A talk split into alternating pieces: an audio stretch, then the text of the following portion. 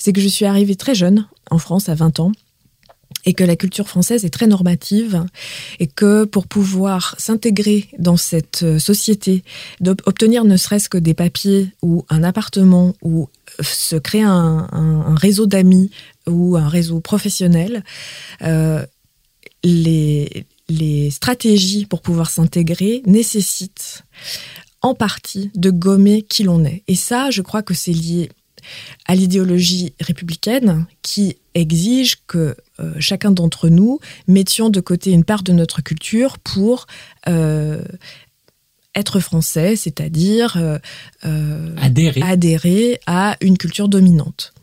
Et c'est une tension permanente entre s'affirmer et se cacher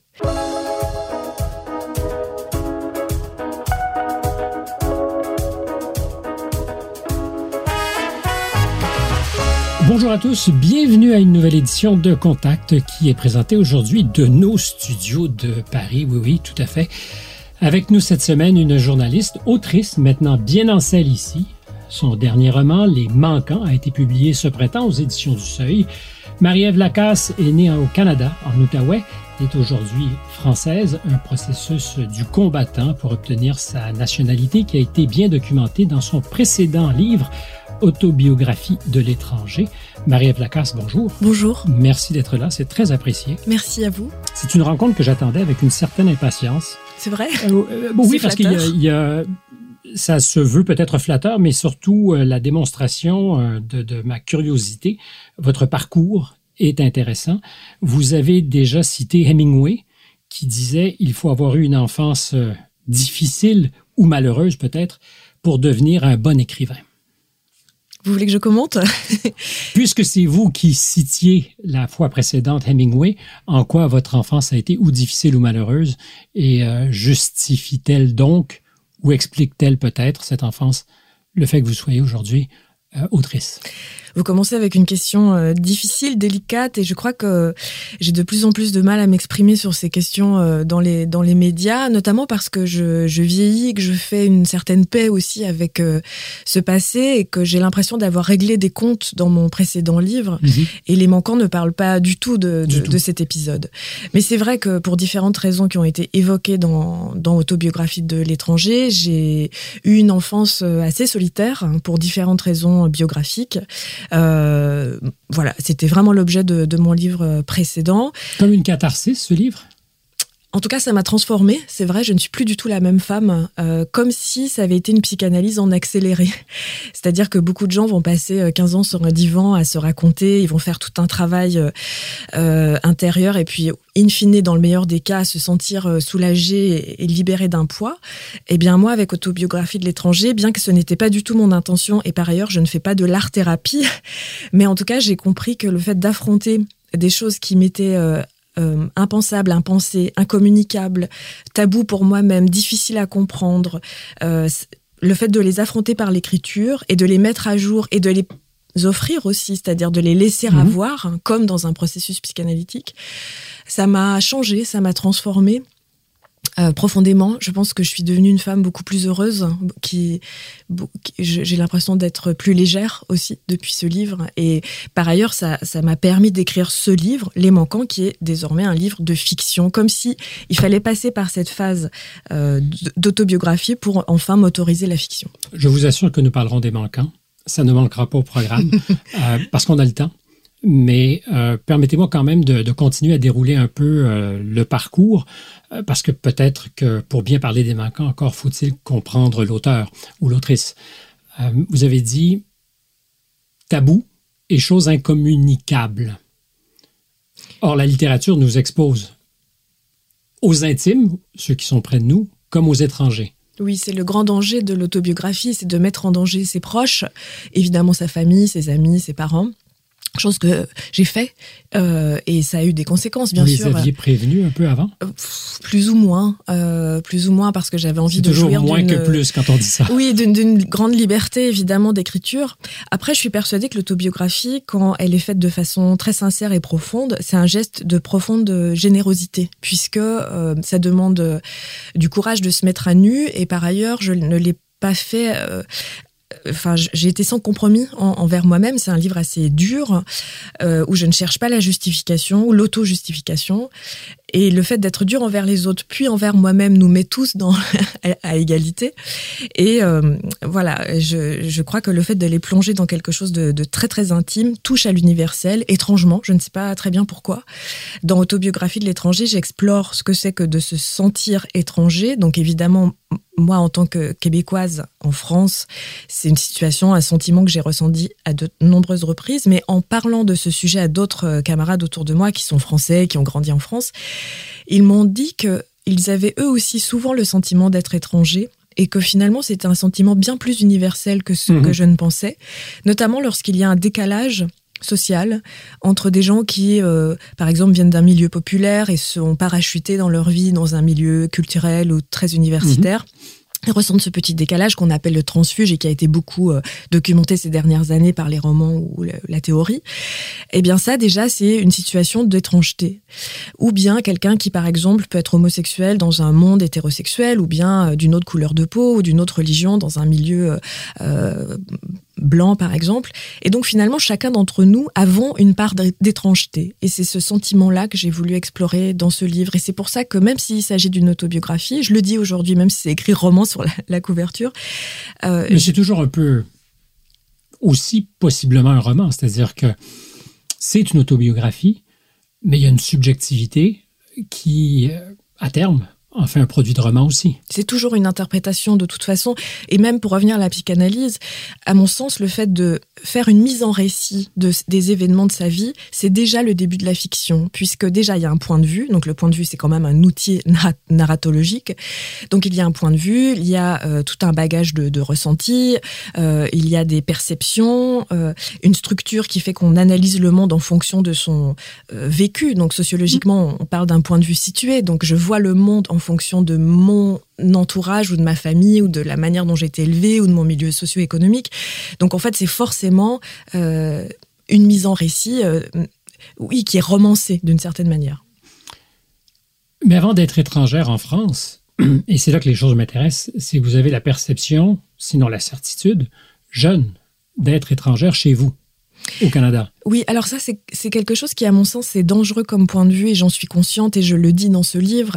C'est Pourquoi dangereux? C'est une, perspective anti-révolutionnaire, c'est-à-dire que quand on, est persuadé d'être euh, à l'écart, seul au monde, euh, incompris... C'était votre posture, C'est une posture. poétique, c'est une posture romantique, et c'est une posture confortable qui excuse aussi euh, pas mal de comportements qui peuvent être méprisants. L'avez-vous été? Sans doute. en tout cas, de cultiver une forme de solitude peut-être un peu poussé et qui donc autorise à euh, voilà se sentir euh, seul et délaissé, alors qu'en réalité une vraie posture de combat volontaire, euh, politique. Quand on est inconfortable dans une situation, dans un milieu donné, on peut aussi se rallier aux autres, on peut former un collectif, on peut se battre. Et je crois Mais il n'y a pas d'obligation pour autant. On peut aussi choisir de s'exiler parce que c'est une meilleure solution que de rester là où on est.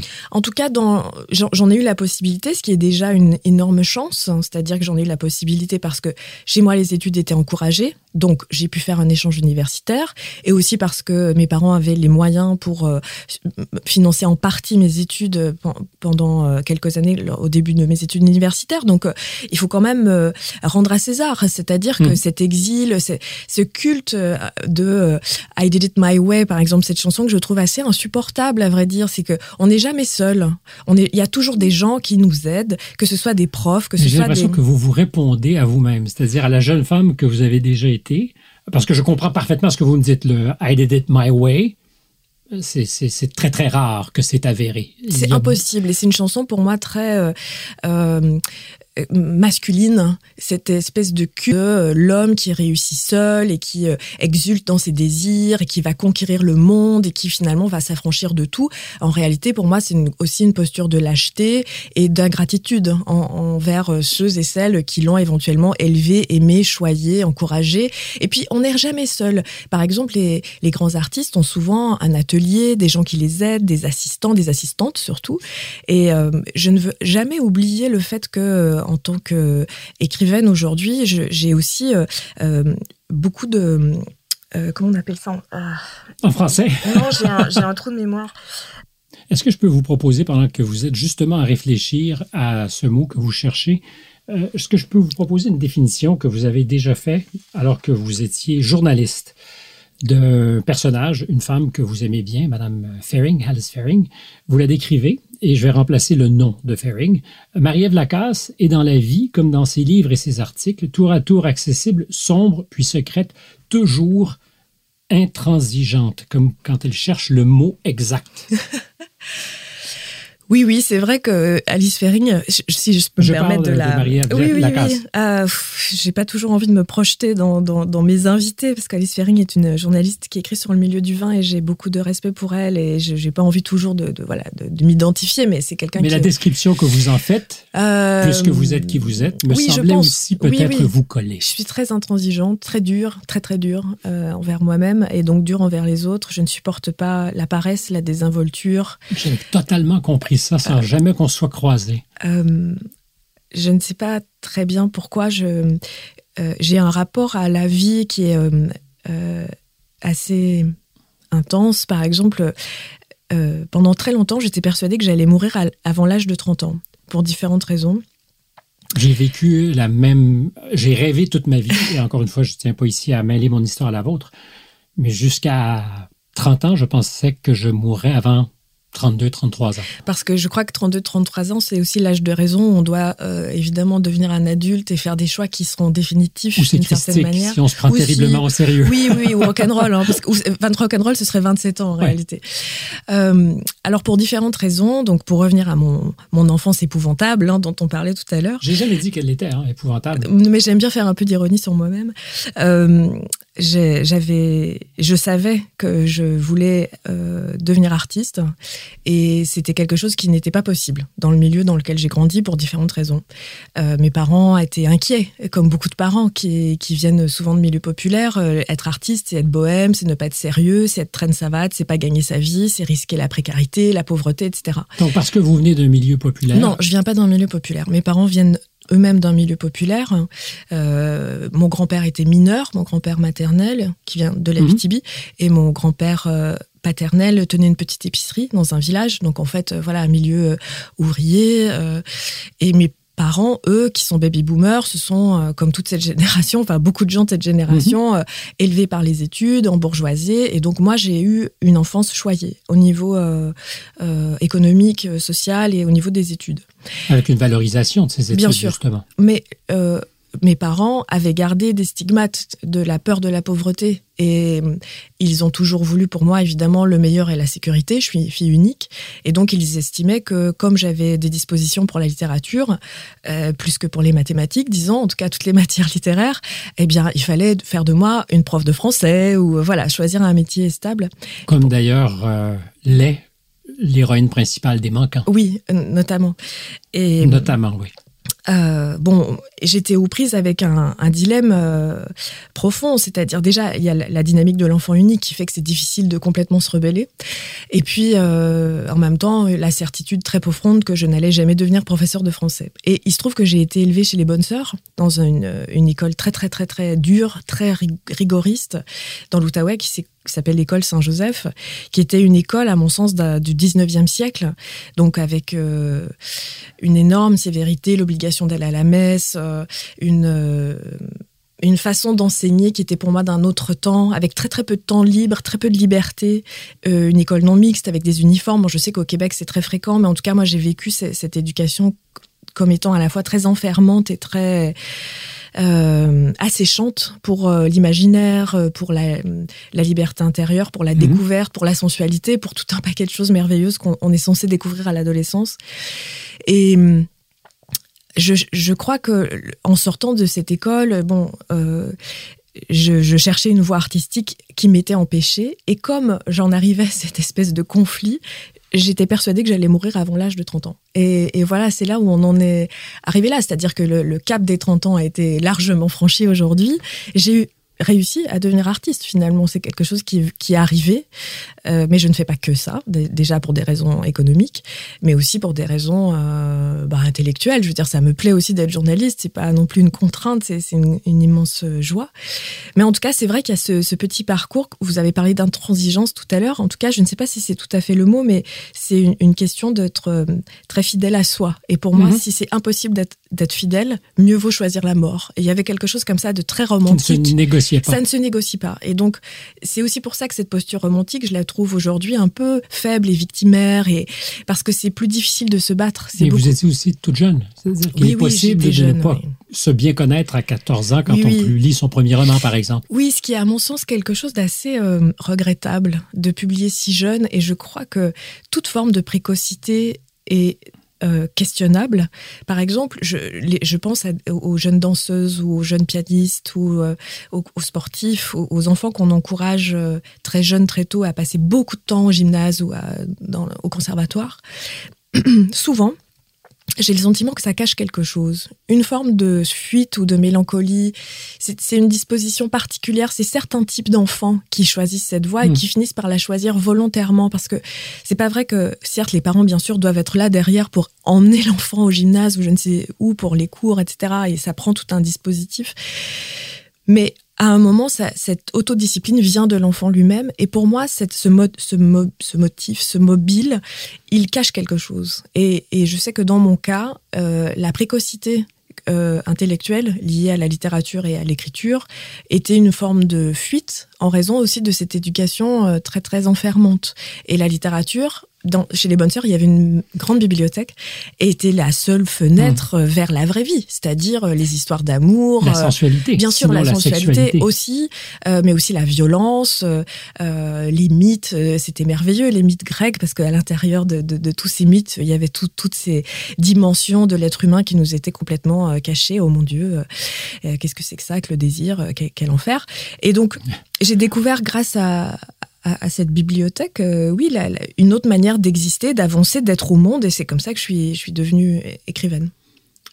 Vous avez été encouragée à ce moment-là par vos parents. Vous parliez de, de, cette précocité, des dangers inhérents à la précocité, mais est-ce que vos parents euh, nourrissaient ce talent, cette précocité au, point de, de, vous montrer la voie jusqu'à ce qu'ils réalisent peut-être que ça, ça scelle votre destin d'artiste, ce qu'ils ne voulaient pas. Mais est-ce qu'ils étaient derrière vous là-dedans, dans cette démarche? Je crois qu'il y avait une, une, euh, un regard ambivalent puisque évidemment la jeune fille est un danger en puissance. La jeune fille euh, peut susciter du désir, elle peut avoir des relations sexuelles, elle peut avoir des grossesses non désirées, donc tout ça est très très dangereux et elle peut jouir de son corps, elle peut provoquer le désir. Donc Mais finalement, vous des ou de vos parents Non, non, je vais vous, euh, je vais vous raconter toute cette histoire. Donc le fait d'être euh, enfermé dans sa chambre et de lire euh, est rassurant, je crois, dans un dans un cadre euh, parental contrôlant. Contrôlant. C'est très rassurant et c'est une activité valorisante et valorisée puisque c'est le travail de l'esprit. c'est quelque chose qui aussi permet de de, de sarcler une une, euh, une liberté potentielle, c'est-à-dire on, sait que la jeune fille, elle est à la bibliothèque et elle lit. Or, euh, à un moment, quand cette littérature se transforme en acte créatif, où il peut y avoir de la subversion, là, ça devient quelque chose de dangereux. Et j'ai quand même eu le sentiment que de temps en temps, bah, un peu plus que le sentiment d'ailleurs, eh bien, il y avait euh, des lectures qui étaient faites par-dessus mon épaule. Hein. C'est-à-dire qu'à un moment, euh, ce qui était produit, ce qui était écrit, euh, surtout lorsque ça parlait de la mort, notamment, mon premier recueil de nouvelles est très gothique, eh ben, c'est quelque chose qui pouvait éventuellement inquiéter, à, à juste titre d'ailleurs. Qu'est-ce que c'est que c'est cette dimension cachée chez une jeune fille euh, qui mhm. est obsédée par la mort euh, si jeune. Donc je pense qu'il y avait une relation ambivalente euh, de, mes, de, mes, parents par rapport à cette passion. Oui, mais comme si les parents sont toujours surpris que leurs enfants, que ce soit un garçon ou une fille, puissent avoir une sexualité à lui ou à elle, ou des pensées sur la mort. Oui. comme si soudainement on découvrait que, que sa chair, pour faire court, pense pour soi et non pas oui, oui comme les parents. Oui, c'est tout à fait cela. Et je crois que c'est quelque chose qui met mal à l'aise Et ça dépend aussi bien sûr des familles et de la place qu'occupe le plaisir à tout, niveau, enfin de la libido au sens large dans une famille. Et moi, je sais que c'était pas quelque chose dont on parlait facilement. Et, et oui, je crois qu'il y a eu une forme de contrebalancier par la, par la création, une forme de sublimation aussi. Hein. Et voilà. Et, ensuite, il y a eu quelques années sans, sans écriture pour toutes sortes de raisons, notamment parce que j'étudiais beaucoup et c'était important euh, pour moi d'être première, première de la classe. Et euh, ensuite, il y a eu ce premier livre à, 20 ans, Ainsi font-elles toutes sous pseudonyme, qui est un livre pour le coup euh, très très érotique sur une, la, la, vie d'une libertine, etc. J'étais complètement habitée par la littérature de Philippe Solers. Enfin, j'ai bien changé depuis, mais en tout cas, j'ai mangé toute son œuvre. Et donc, j'étais traversée par toutes ces émotions. C'est extraordinairement intéressant euh, compte tenu de ce que je soupçonne que votre féminisme aujourd'hui ne doit pas parfaitement résonner avec la pensée de Philippe Solers, ah, tout mari qu'il soit de Julia Kristeva.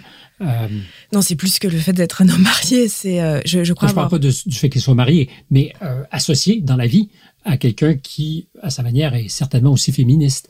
je parle de Julia Kristeva. Ah oui. Je, je ne sais pas. Je... je ne parle pas de Solers comme féministe. En tout cas, c'est vrai fréquenté les deux ou, ou parler aux deux, euh, je me dis, hmm, il y avait peut-être là, euh, à 20 ans, euh, une erreur sur le personnage. Le mot que je cherchais tout à l'heure, c'est les déterminismes. Voilà, c'est revenu comme un flash. Oui, oui, euh, bah, alors justement, ça, c'est très difficile euh, d'assumer aussi que ces passions euh, passées se métamorphosent au fil des années.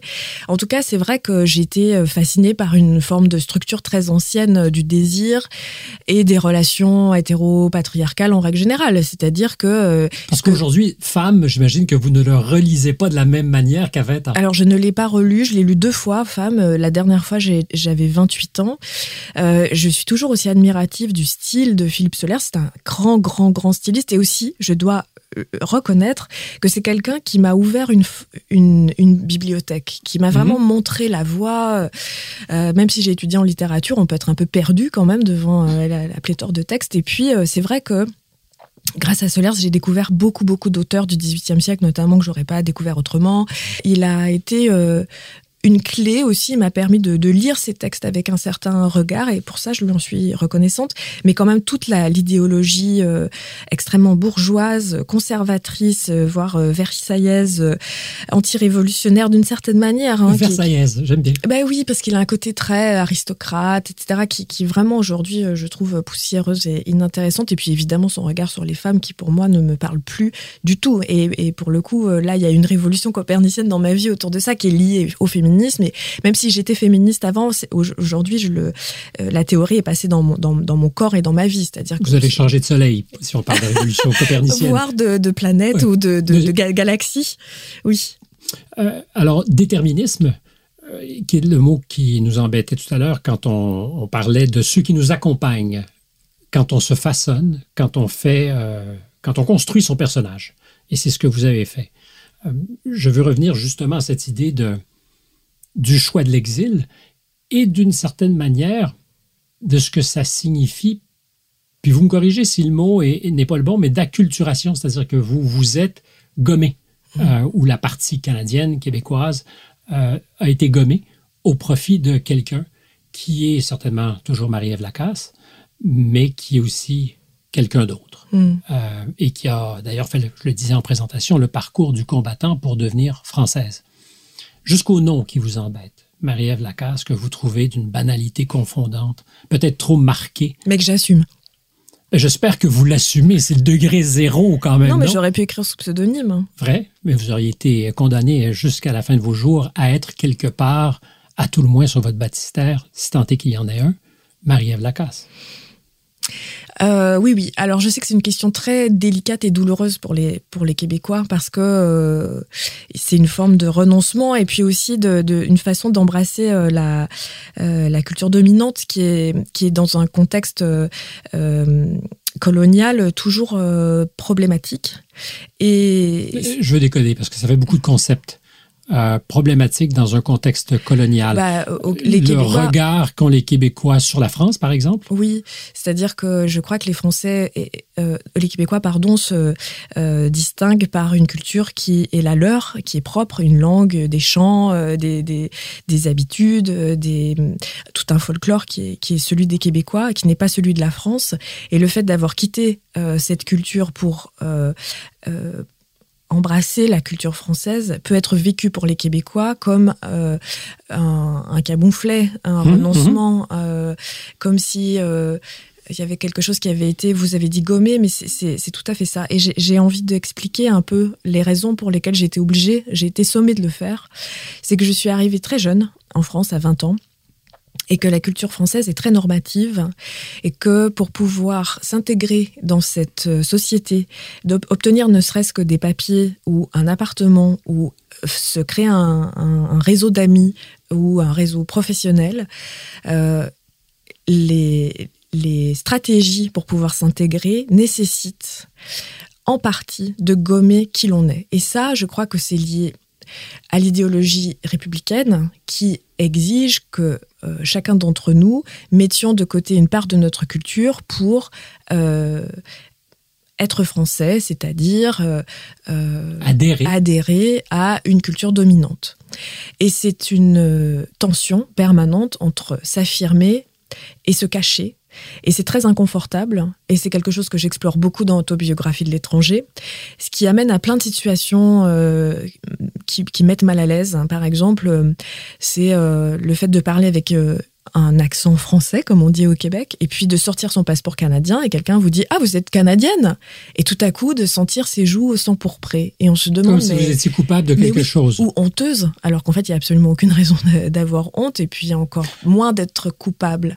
Et c'est le fait de singer quelque chose et le fait d'être prise la main dans le sac qui crée une forme de malaise et de trouble et qui euh, a suscité pour moi en tout cas un, un terreau littéraire très in intéressant, important. Et je crois que la raison pour laquelle je suis si libérée de tout ça aujourd'hui, c'est que j'ai mis à jour tout ça. J'ai voulu dire, voilà, là je me suis sentie mal à l'aise parce que j'ai caché qui j'étais, on l'a découvert, mmh. et bien maintenant je vous livre tout ça. Et comme je ne me cache plus, c'est-à-dire qu'aujourd'hui même, je dis toujours que je suis canadienne. J'en parle dans mes articles dans Libération. J'écris sur la vin, le vin et la gastronomie et il m'arrive très régulièrement de faire de faire euh, euh, écho à, à, nos, à notre culture québécoise ou bien quand la reine a été euh, est décédée j'ai aussi fait un papier dans lequel j'exprimais notre, notre, position de, de canadien vis-à-vis -vis de, de, la reine en tout cas qui est la mienne mmh. et qui je pense pourrait éventuellement recouper celle de d'autres canadiens en tout cas c'est quelque chose que je ne gomme jamais et j'ai mis beaucoup de temps à à, mettre ça à jour, au jour. Je vais me permettre une audace réellement, et vous pouvez m'arrêter, me stopper, parce que j'ai eu l'impression de lire sur votre visage. Je ne préciserai pas le contexte pour éviter qu'on puisse associer les personnages à ce que je vais décrire, mais je vous ai vu dans un événement littéraire où vous étiez invité avec d'autres femmes à commenter euh, votre roman, accompagné de Québécoises. Et euh, ben, c'est vous qui donniez là au départ. Vous parliez de, de votre parcours, y compris de, de, ce que vous avez traversé pour devenir française. Et à deux reprises, j'ai vu euh, vos consoeurs prendre la parole. Euh, pas de façon banale, mais peut-être un peu malhabile dans un contexte français. Je vous ai vu les regarder. Et là, je vous vois me regarder, me fusiller du regard. Non, j'ai peur de ce que vous allez dire.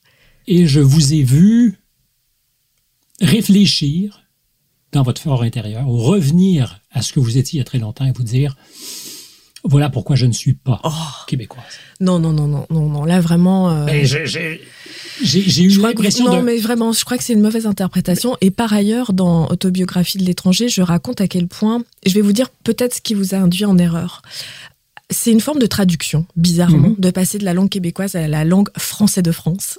Et dans Autobiographie de l'étranger, je raconte par exemple à quel point pour tous les objets du quotidien, puisque ce sont des objets dont j'ai appris le nom en québécois, mmh. je suis obligée de traduire en permanence dans, dans leur signification française. Et je crois que quand je me retrouve en face d'un québécois ou d'une québécoise, je traduis et je suis obligée d'adapter ma langue intérieure euh, à un registre qui était celui d'avant ou qui est celui de ma langue maternelle. Et donc, je crois que c'est plutôt cette euh, manière pour moi qui c'est difficile de danser entre les deux langues quand je suis face à des gens qui parlent. C'est déjà marrant ma, de parler deux langues. Ma langue intime et aussi ma langue secrète d'une certaine manière et qui est pour moi réservée à mon foyer, à enfin celui au Canada et, et un passé, etc. Et je crois que c'est plutôt cette espèce de, de petit trouble. Mais non, j'ai pas le, je, je ne ressens pas, le mépris dont, dont, non vraiment pas. Mais je pensais pas à du mépris, peut-être un, un, jugement sur. Euh, sur ce que vous avez fait pour devenir ce que vous êtes aujourd'hui, parce qu'il y a une exigence, et, et je le conçois il y a une exigence pour être arrivé à vous imposer, à ne parlons pas de ce qu'on gomme, mais de ce que vous avez ajouté à votre vocabulaire euh, et à votre édifice intellectuel pour mhm. prendre votre place. De toute façon, tout parcours intellectuel est difficile, que l'on soit français ou pas, mhm. et donc ça nécessite beaucoup, beaucoup, beaucoup de travail. pour chaque livre, il y a au moins trois livres qui ne sont pas publiés. Pour euh, entre temps, j'ai écrit je ne sais combien de pièces de théâtre qui n'ont jamais vu le jour. Euh, combien de livres ont été lus, combien d'années d'études, combien de, de, rencontres, de voyages. Enfin, je veux dire tout toutes ces, étapes, euh, finalement, n'ont rien à voir avec euh, le fait d'être française ou de ne pas être française. C'est comment on devient artiste. Eh bien, c'est juste en se constituant un énorme. Euh, faut, se donner le temps. En fait, c'est très long. Quand vous étiez à expliquer tout à l'heure ce qui peut être douloureux pour les Québécois qui vous écoutent parler de votre processus, évidemment, vous ne pouvez que l'assumer parce que vous avez dit déjà je me suis géographiquement suicidé. Et il y avait quelque chose aussi dans l'autobiographie et, dans, certains de vos propos qui ont précédé l'autobiographie, il y avait quelque chose de l'idée de brûler vos vaisseaux, c'est-à-dire de créer les conditions pour que jamais vous ne puissiez revenir en arrière. Et à la rigueur, il faudra peut-être, je ne sais pas si le mot encore une fois est le bon, mais insulter ou prendre à partie ce qu'on laisse pour être bien certain que plus jamais on y fasse de la place ou qu'on vous fasse de la place là-bas. C'était pas quelque chose que j'ai fait volontairement en me disant voilà ça y est maintenant je vais tirer euh, sur tout le monde et je vais partir en claquant la porte. Mais au final c'est vrai que c'est ce que j'ai fait, c'est-à-dire que je me suis fâchée à peu près avec tout le monde et je crois que je créais en effet les conditions de mon exil, puisque la tentation de revenir peut être très grande. C'est beaucoup plus confortable de, grandir et de rester, de travailler là où on, là où on connaît tous les codes. Et c'est beaucoup plus difficile de s'expatrier et d'être en permanence en train justement de faire ce petit travail de traduction, mais aussi de sentir un déclassement, puisque évidemment quand on quitte euh, son pays, on, doit euh, accepter de ne pas retrouver exactement euh, son confort. Hein. Donc en fait, tout est revu un peu à la baisse. Euh, par exemple en termes de diplôme, en termes de confort matériel, en termes de, de facilité, de réseau. On n'a on a rien du tout. En tout cas, moi, j'avais rien du tout. Et donc, forcément, euh, ça nécessite un énorme effort. Et c'est vrai que quand je reviens au Canada, parfois, j'ai, moi, je me sens bien. Enfin, j'ai la, la, sensation de mettre des petits chaussons et, et ça pourrait être très facile de, de, de, glisser, de me dire, allez, je me réinstalle, etc. Et c'est vrai que les conditions. La tentation du confort. Oui, bien sûr. Et la, le fait de, de vivre en France aujourd'hui, donc j'ai un enfant, j'ai un travail, euh, j'ai des amis, je veux dire, ma vie, elle est ici. Et pas tant que ça au Canada, eh bien, c'est vrai que d'une certaine manière, comme disait Françoise Sagan, le clapet de la vie s'est refermé. C'est-à-dire qu'aujourd'hui, je pense qu'un retour serait difficilement envisageable. En tout cas, pour l'instant, c'est pas prévu. Personne ne le demande non plus. voilà. Si tout le monde est content. Non, c'est pas tellement ça, mais si vous êtes contente, puisqu'après tout, il n'y a que vous qui vivez votre vie. Oui, alors je pense que mes parents aimeraient bien que je revienne un peu plus souvent, hein, pour être honnête. Euh, voilà, mais ça, c'est l'histoire. On a parlé tout à l'heure de, libido. Euh, vous avez parlé de libido, euh, mais la libido ne s'applique pas, je pense, qu'à nos passions charnelles, le, le, désir, l'envie, la sensualité s'exprime de beaucoup de façons. C'est un peu ça aussi la France, je pense. Oui, tout à fait. Est-ce qu'il n'y a pas d'abord un premier grand coup de foudre lorsque vous débarquez à 20 ans, 18 ans? Non, non, c'était avant. En fait, j'ai eu ah, une ah. chance incroyable. Quand vous gagnez votre euh, prix, pardon, c'est plus jeune donc. À 14-15 ans, j'ai écrit une nouvelle pour le journal Voir qui existait dans l'Outaouais. Je ne sais pas si ça existe encore, le voir dans l'Outaouais. Et le premier prix, euh, c'était de, faire un voyage en France, dans le Var, pendant deux semaines pour découvrir la région. Et j'ai menti sur mon âge, j'ai dit que j'avais 18 ans, mais c'était pas vrai. Et j'ai gagné ce prix et ils m'ont quand même envoyé en France. Et à ce moment-là, j'ai eu un choc très très grand, très sensuel, parce que euh, je voyais pour la... Bah, déjà, vu le milieu dans lequel aussi évolué le reste de l'année chez les bonnes sœurs, il faut dire que là, le choc était d'autant plus grand. Donc en fait, c'était évidemment la mer, le soleil, la végétation, les fleurs, la nourriture. Je me rappelle d'une bouillabaisse qui m'a complètement euh, euh, émue, les conversations, et puis aussi un certain sens de la longueur et du temps et du, droit aux vacances, mais les vacances de l'esprit aussi, et de profiter des belles choses. Et, et je me rappelle que les parents dans lesquels je, enfin, j'étais euh, hébergée dans une famille et les parents étaient très permissifs et en tout cas dans, mon regard. et, et, je me rappelle il y avait une fête et j'avais eu droit d'aller dans cette fête et j'avais dansé toute la nuit avec un superbe antillais euh, qui m'avait montré à danser une danse euh, et je me rappelle m'être dit mais qu'est-ce que c'est que ce pays dingue c'est un paradis en fait c'est le paradis des sens et en même temps de l'excitation intellectuelle et de la liberté et du goût aussi. C'est-à-dire euh, je pense que je je fais juste une petite parenthèse amusante mais euh, j'en parle dans Autobiographie l'étranger ma mère a eu un accident euh, quand j'avais 6 ans et elle a perdu suite à cet accident le sens du goût et de l'odorat donc aujourd'hui, on en parle beaucoup depuis le Covid, mais elle l'a perdu pour tout le reste de sa vie. Et donc j'ai dû être son nez et son, son goût pendant toutes les années où on a vécu ensemble. Et donc, je crois que j'avais déjà cette, cette curiosité pour la, la bouche, le nez, euh, les, toutes ces sensations euh, autour de la nourriture. Et c'est vrai qu'arrivé en France, tout était merveilleux. Même je me rappelle du pot de la laitière, le, ce, ce, petit pot de yaourt à la vanille en verre. Et quand on glisse la cuillère, ça fait ce petit bruit mmh. cling cling. Et enfin, je me suis dit, moi, je veux vivre dans ce pays et dès que je pourrai partir, je prends le premier avion. Et c'est ce qui s'est passé. J'ai eu un, une sorte de, un contrat à Crépuc, donc l'équivalent d'Erasmus. Et je suis partie dès que j'ai pu et je suis jamais rentrée. L'intelligence peut être, quant à moi, extraordinairement sensuelle aussi. Euh, sexy, c'est-à-dire qu'il y a quelque chose. non, mais c'est. Puisqu'on parle de ça aussi, c'était la rencontre de plusieurs choses, du plaisir de la conversation. Euh, je pense qu'intelligence est sexy. Euh, il y a quelque chose d'extraordinairement de, émoustillant. Pourtant, quand on parle de ces choses, la on va parler du gabarit de la personne à la rigueur, première, euh, première image, première sensation, mais je dis au contraire, il y a aussi l'intelligence. C'est un peu ça aussi, c'est de flirter avec d'autres formes de sensualité que de s'exposer à cette France. Oui, sans doute. Et puis c'est aussi mettre euh, des mots dans les plaisirs charnels et, nommer les mots dans les choses, savoir les apprécier. C'est-à-dire que quand on parle d'un plat et qu'on en parle avec euh, euh, une forme de sophistication, il a encore meilleur goût. Et pareil pour le vin, donc y a une passion que je vais découvrir plus tard. Pour moi, ça a été une façon très poétique d'entrer dans un champ qui m'était inconnu, assez inquiétant. Et soudain, le fait de pouvoir nommer mes sensations, à amplifier mon, enfin, mon désir et ma connaissance et mon amour du vin en passant par la langue. C'est vrai, vrai de l'amour aussi?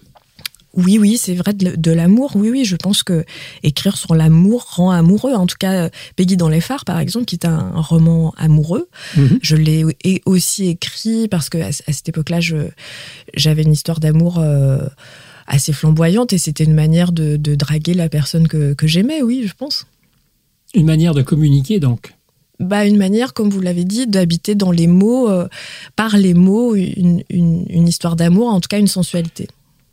En vous lisant, euh, je me suis fait la réflexion, est-ce qu'on se leurre en pensant, peut-être que les choses ont aujourd'hui bien changé, en fait, probablement qu'elles ont bien changé, mais est-ce qu'on se leurre en pensant que la sexualité n'est plus un tabou? Parce que c'est facile de penser que on a traversé tous ces tabous. Or, je repense à la jeune femme qui écrit sur ces désirs que, vous étiez. Alors évidemment, élever chez les bonnes sœurs, ça n'aide pas, ou au contraire, ça aide. Bah, pour Georges Bataille, euh, ça, ça, aide beaucoup. C'est-à-dire à partir du moment où il y a une interdiction, bien sûr, On est d'accord. il suffit de se prendre par la main pour jouir. Enfin, je veux dire, je pense que les interdictions sont une bénédiction, à vrai dire, pour, pour l'érotisme. Oui, oui, c'est sûr. Je suis, je suis complètement euh, euh, traversée par ce vocabulaire catholique. Déterminé. Qui, oui, qui me, qui me dérange, à vrai dire, mais j'arrive pas à me laver de tout ça. Donc euh, voilà, oui, oui, je pense que c'est une forme de, de, chance, en tout cas, d'être traversée par, par l'interdiction ou par le fait que oui, oui, je pense. En fait, je vais reformuler ma, ma question. Est-il possible qu'encore aujourd'hui le désir soit coupable, surtout quand il est débordant? Il fait toujours peur, j'ai l'impression, le désir. Que c'est.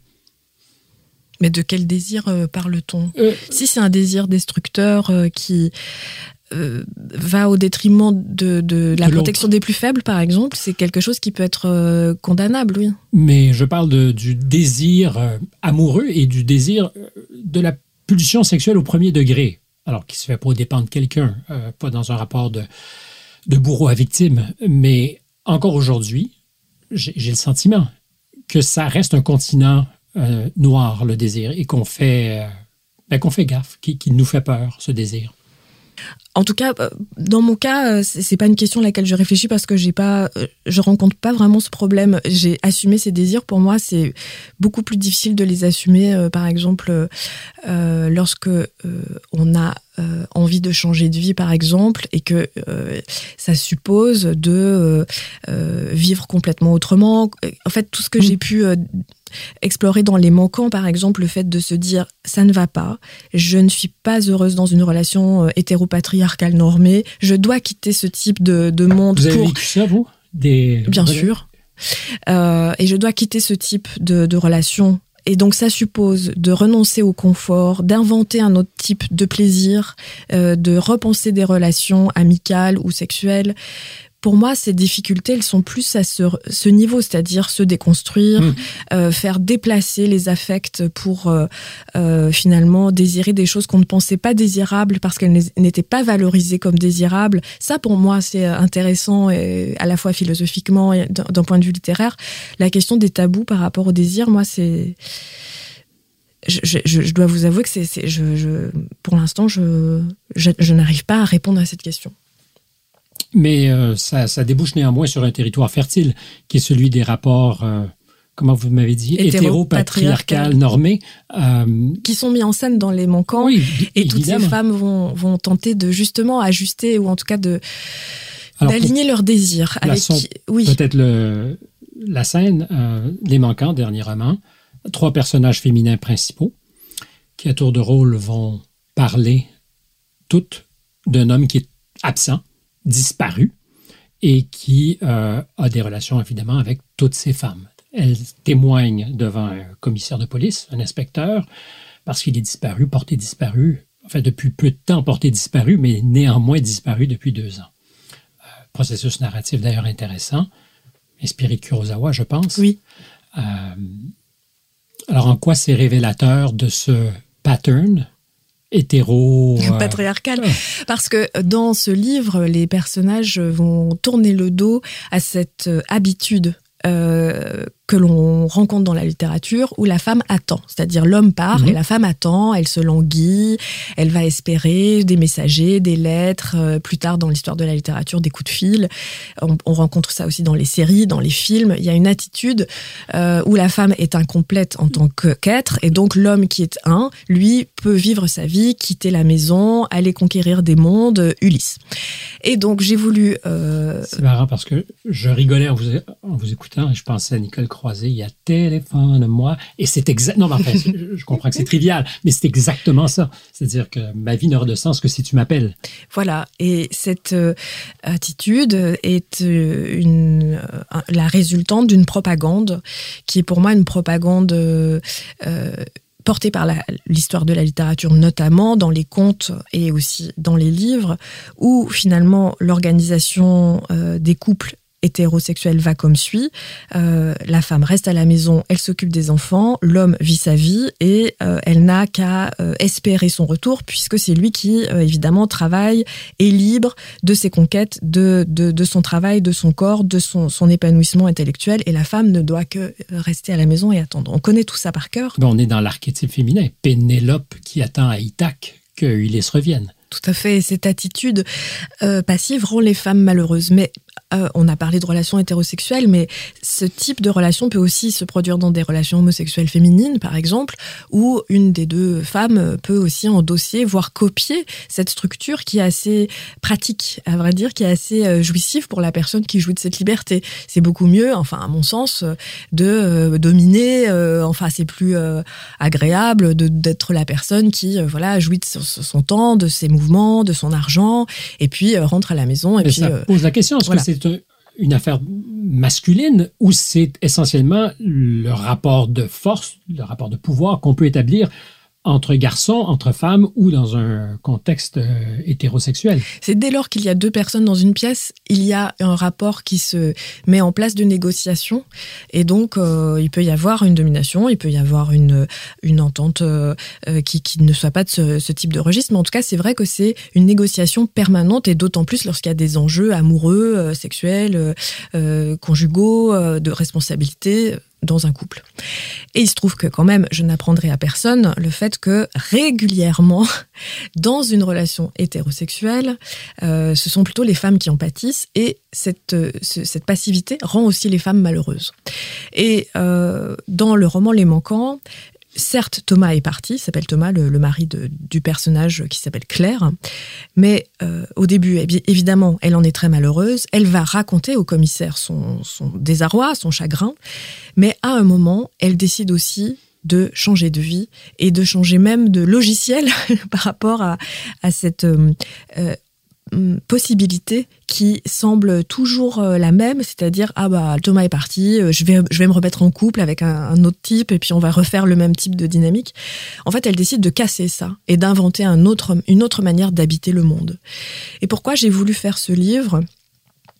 Et j'aurais pu en faire un livre, un essai, un essai politique, un essai féministe, mais j'ai voulu en faire un roman parce que pour moi, c'est plus fort de proposer des mondes euh, lorsque on est dans un contexte romanesque. C'est quelque chose qui marque plus l'imaginaire et peut-être suscite des vocations, en tout cas donne envie de changer les choses. Parce qu'il y a deux fronts euh, sur lesquels vous livrez le combat dans ce roman. Alors il y a probablement un propos féministe, euh, certainement un propos féministe, et puis il y a aussi une réflexion euh, plus vaste euh, grand angle sur le monde que nous habitons, parce que c'est légèrement dystopique, ça se passe dans un futur qui n'est pas si lointain, où euh, ben, les denrées alimentaires sont de plus en plus rares, où le climat nous joue des tours plus marqués peut-être qu'encore ce n'est le cas aujourd'hui.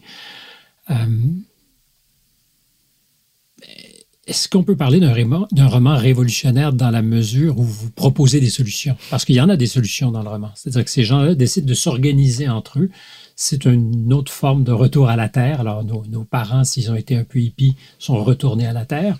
Euh, c'est une façon de rendre hommage à la commune, en fait, à toutes les communes, que ce soit celle de commune de Paris, commune de Nantes. Euh, voilà, donc c'est vraiment la forme commune qui est mise en, scène dans ce, euh, ce livre, c'est-à-dire des, des femmes qui choisissent peut-être pas forcément de retourner à la terre, mais en tout cas de se saisir de savoirs et de techniques qui ont été capturé par le capitalisme. Alors c'est ce qui m'a intéressé. Je trouve que c'est une vraie, vraie idée celle-là. C'est-à-dire qu'on a été dépossédés collectivement, hommes et femmes, de notre savoir-faire, ou on s'est laissé déposséder parce qu'on est des, victimes complaisantes, je pense. Je dis souvent la blague que s'il faut qu'il y ait une ampoule qui soit grillée à la maison, je vends la maison parce que je ne sais pas comment changer l'ampoule. Euh, c'est désespérant, mais ça dit quelque chose je n'ai aucune habilité technique. Oui, et le ticket d'entrée dans cette commune, c'était pour moi une façon de choquer le lecteur ou la lectrice, et j'espère que ça a fonctionné sur vous, Stéphane. C'est le fait que la question que l'on pose, c'est qu'est-ce que tu sais faire? Et donc, lorsque, comme vous et moi, je crois, on a passé sa vie dans les livres, c'est pas facile de se dire mince, je ne sais même pas comment faire pour euh, m'alimenter, par exemple, c'est-à-dire euh, faire euh, pousser des légumes, les bien bien m'occuper d'eux pour que ça qu'ils ne, mhm. ne brûlent pas au soleil ou je, ne sais quoi ou qu'ils soient mangés par les parasites, etc. Ou alors coudre, ou alors s'instruire aussi. Dans cette commune, il y a des enfants, donc qui va leur enseigner le français On peut parler le français, mais l'enseigner c'est quand même tout un métier. Et donc, je crois que notamment pendant le confinement, beaucoup de gens qui ont euh, ce qu'on appelle hein, des bullshit jobs ont réalisé qu'ils ne savaient rien faire et que finalement leur métier, euh, je sais pas, je pense à des gens comme euh, dans la banque ou qui traders par exemple, n'avaient absolument aucun intérêt dans la société et vraiment étaient même nuisibles. Ou je pense aux publicitaires par exemple. Et donc il y a eu quand même un Tous retour. Les publicitaires sont nuisibles. Oui, tout à fait. Et il y a eu un retour à ce moment-là. Oui, oui, non, mais pour moi c'est évident. Et à, des métiers tout à fait essentiels qui sont d'ailleurs dévalorisés et très mal payés, comme euh, les aides-soignantes ou les professeurs ou euh, les éboueurs ou euh, des gens qui finalement exercent des métiers essentiels à la survie et qui sont, oui, très dévalorisés dans la société. En tout cas, en France, ils sont très mal payés. et déconsidérés par rapport à des traders ou des publicitaires qui gagnent beaucoup d'argent et qui sont donc très très valorisés mais qui servent à rien à part détruire la planète.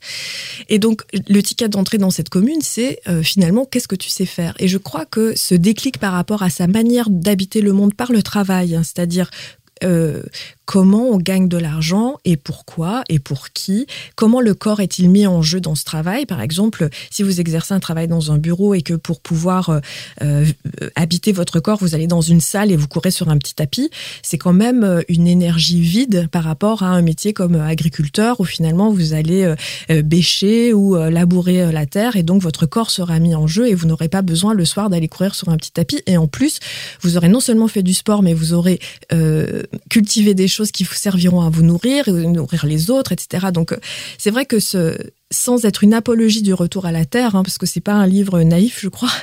C'est un livre qui euh, remet en question le sens du travail, le sens de sa manière d'habiter la cité, euh, ou, de ne pas l'habiter. Quels sont les savoirs que l'on a acquis ou que l'on délègue et que l'on préfère euh, payer, donc qui ont aussi été capturés. donc une dépossession du savoir. Bref, je crois que c'est un roman quand même qui questionne assez sévèrement le capitalisme. Est-ce que vous avez lu de Denis Chenet, je pense, Tu crèveras comme les autres? Non. Euh, qui est une dystopie euh, plus noire, beaucoup plus noire que ce que vous avez écrit, mais qui, justement documente ce délitement. Euh, c'est par étapes. donc, on n'arrive plus à mettre de l'essence dans nos voitures, puis soudainement, les villes deviennent ingouvernables. c'est ce lent glissement vers ce qu'on appelle classiquement une dystopie. Ça se passe en France c'est parfaitement plausible. Oui, c'est plausible et, j'ai eu cette tentation de faire un, roman noir. Et soudain, je me suis dit, en fait, si je laisse euh, le mal gagner, donc le mal dans ce, dans ce livre est incarné par euh, notamment euh, la police aux frontières. C'est marrant que ce soit oui, un seul accent circonflexe qui fasse la différence ici. Bien sûr. la police aux frontières, les, les, contrôles policiers en permanence, mais aussi un État défaillant. Eh bien, en fait, si je, ne laisse pas les révolutionnaires gagner, ça en fera un, livre réactionnaire. Or, dans ce livre, j'ai voulu laisser à, à celles qui entrent en commune euh, sont d'ailleurs habités par une culture politique de l'insurrection hein, qui commence dès l'université et qu'elle perpétue 20 euh, ans plus tard. J'ai envie de les laisser gagner parce que j'ai aussi envie de donner euh, espoir. espoir aux lecteurs et aux lectrices qui se bougent, qui vont dans la rue et qui manifestent leur mécontentement et qui inventent d'autres manières d'habiter leur vie. Et si on, on, enterre en permanence dans les productions culturelles ce type d'initiative, c'est plombant et ça ne donne pas envie de s'insurger. Or, quand on dit, voilà, tu t'insurges, tu défroques, tu encore un terme religieux, tu euh, quittes euh, le monde tel qu'il est pour en inventer un autre, et en plus tu es récompensé parce que ça marche, je crois que là, ça en fait une œuvre révolutionnaire. Vous l'êtes un peu révolutionnaire? Bah, alors, il se trouve que je vis toujours. Au risque de vous manier, de vous de défroquer, pour employer votre propre mot. Euh, bon, on peut défroquer peut-être de son rôle de citadin. Donc je vais répondre de différentes manières. Euh, quand j'ai ah, j'ai été embauchée à Libération il y a quelques temps et c'est un moment de, de, rupture dans ma vie où je, je, je m'imaginais tout quitter pour aller faire du vin. Et euh, donc euh, on m'a proposé ce, ce, poste qui était un poste rêvé évidemment de journaliste à plein temps à Libé et donc j'ai accepté. J'en suis extrêmement heureuse et je pense que c'est ma place dans le monde. Pour Or, votre meilleure amie ou une très bonne amie Catherine qui est un peu l'inspiration d'un de vos personnages, a fait le chemin inverse. Tout à fait, elle, était journaliste à Libé, oui, pour aller faire du vin. Et c'est vrai que je m'imaginais avoir un, un, mode de vie proche du sien, etc., qui est très frugal. Et bon, ce n'est pas ce qui s'est produit. Néanmoins, j'ai fait partie de, de, de cette population d'horribles publicitaires dont je parlais tout à l'heure. C'est aussi pour ça que je me permets d'en parler si durement. Euh, quand j'étais, j'avais la jeune trentaine, euh, j'ai travaillé dans le monde de la pub à Paris. Et entre ce moment et aujourd'hui, je ne suis plus la même femme, je gagne beaucoup moins d'argent, je ne vis plus du tout de la même manière. Forcément, euh, quand on vit euh, de façon plus euh, frugale, on, notre mode, de vie change, donc on se déplace pas de la même manière, on ne voyage pas de la même manière, on ne consomme pas de la même manière, les loisirs sont différents, on peut pas s'acheter autant de vêtements, on peut pas tout, toute la vie change. Et je crois que d'une certaine manière, ce choix de la décroissance par le, le choix d'une émancipation intellectuelle, artistique, mmh. euh, est une forme de, de, renoncement à la vie d'avant. Après, c'est vrai que pour l'instant, en tout cas, c'est pas un choix radical. C'est-à-dire que je vis toujours à Paris, dans une grande ville. Euh, bon, voilà. Mais c'est assez radical. Euh, déjà d'être en rupture de banc avec, non pas la société de consommation, parce que vous y participez, que vous le vouliez ou non, euh, mais de, de choisir jusqu'à quel point on sera consommateur, moi je pense que c'est déjà un acte assez révolutionnaire et que nous agissons plus durablement sur le monde par les choix qu'on fait tous les jours à répétition qu'en allant voter une fois tous les quatre ans. Après, ça reste quand même une posture bourgeoise. C'est-à-dire qu'en fait, avoir le choix de la décroissance, ça veut dire qu'on a suffisamment de confort pour y, renoncer ou qu'on n'a pas manqué suffisamment dans sa vie pour vouloir aussi euh, accumuler et euh, euh, s'approprier des symboles de richesse qui réconfortent et qui consolent. Et je crois que ça, malheureusement, c'est une... Un sac 8 ans peut consoler bah C'est un privilège... Non, mais ce serait une autre question. Je crois que c'est un privilège bourgeois de souhaiter la décroissance. Et ça, je crois qu'il ne faut pas l'oublier. Ah, je ne l'oublie absolument pas. Je pense que c'est une posture. Et je pense qu'une posture au. Oh, ben, pour, pour, nous, certainement. Est-ce que j'aurais, moi, les moyens de demander à des gens qui vivent dans le Sahel de, ben, de vivre avec ma mauvaise conscience qui fait que je veux décroître? Mm, mm, mm. Euh, non, non. Je trouve que c'est assez euh, audacieux et extraordinairement condescendant. Et pour la question précédente, oui, je pense que des gens qui gagnent pas beaucoup d'argent, qui ont un métier dévalorisé, euh, une femme de ménage par exemple peut économiser pendant 10 ans pour s'acheter un sac 8 ans parce que c'est quelque chose qui répare aussi un, un, un regard euh, méprisant euh, et mm. le, le, nombre inconsidérable, enfin très très très grand, j'imagine, de, de, regards, de remarques, de, de sentiments d'être déclassé, etc. Et donc c'est ce petit symbole qui évidemment rachète par l'argent. Euh, euh, ce, décalage. Et je, ne, je, ne, peux pas le condamner. C'est quelque chose que je comprends. J'aime cette réponse. Et le déclassement, je pense que c'est la pire des humiliations. Ça dépend, encore une fois, si c'est quelque chose qui est qui est fait euh, dans s'il y a une compensation par le le, le, le capital symbolique euh, c'est quelque chose qui peut être tout à fait euh, par exemple dans, dans mon cas donc le fait de gagner moins d'argent mais d'avoir un métier qui est valorisé c'est-à-dire journaliste à Libé euh, c'est quelque chose qui pour moi fait qu'au final j'y gagne. Et en fait je suis consciente qu'il y a, il y a un rachat par le, le capital symbolique oui culturel. d'appartenir à une grande institution ou de, de pouvoir euh, appartenir même à un monde par extension. À un monde et puis aussi euh, exercer un métier intellectuel par rapport à d'autres métiers que j'ai pu faire qui étaient vraiment pas très intéressants. Mais il est justement paradoxal euh, votre métier aujourd'hui puisque vous vous intéressez à la gastronomie, à la nourriture et au vin. Or, c'est euh, c'est un monde qui peut loger dans l'extrême oui. luxe euh, vulgaire mm. ou dans la frugalité intelligente. Alors justement, et en je... général, on en parle comme un objet de luxe, rarement comme quelque chose. Et d'ailleurs, euh, je pense que la frugalité est une forme luxueuse de vivre sa vie, euh, mais c'est jamais vendu comme ça. Alors, euh, euh, à Libération, on a une chance inouïe de ne pas être muselé par des annonceurs. Donc, euh, j'ai la chance de ne pas être obligé de parler de certaines marques ou de certains, certains, une certaine cuvée. Ou on ne m'impose jamais des sujets. Et je parle de la gastronomie et du vin comme des clés de lecture du monde, euh, de la façon la plus sociologique et politique et économique possible. Donc, je vais toujours parler d'un tout petit producteur et très très rarement, voire jamais, euh, d'un grand champagne qui est façonné par un grand groupe côté en bourse, par exemple. je, n'ai pas, voulu, je n'ai pas voulu le nommer. Mais euh, il m'arrive jamais de parler de LVMH, par exemple, ou alors c'est pour en le critiquer.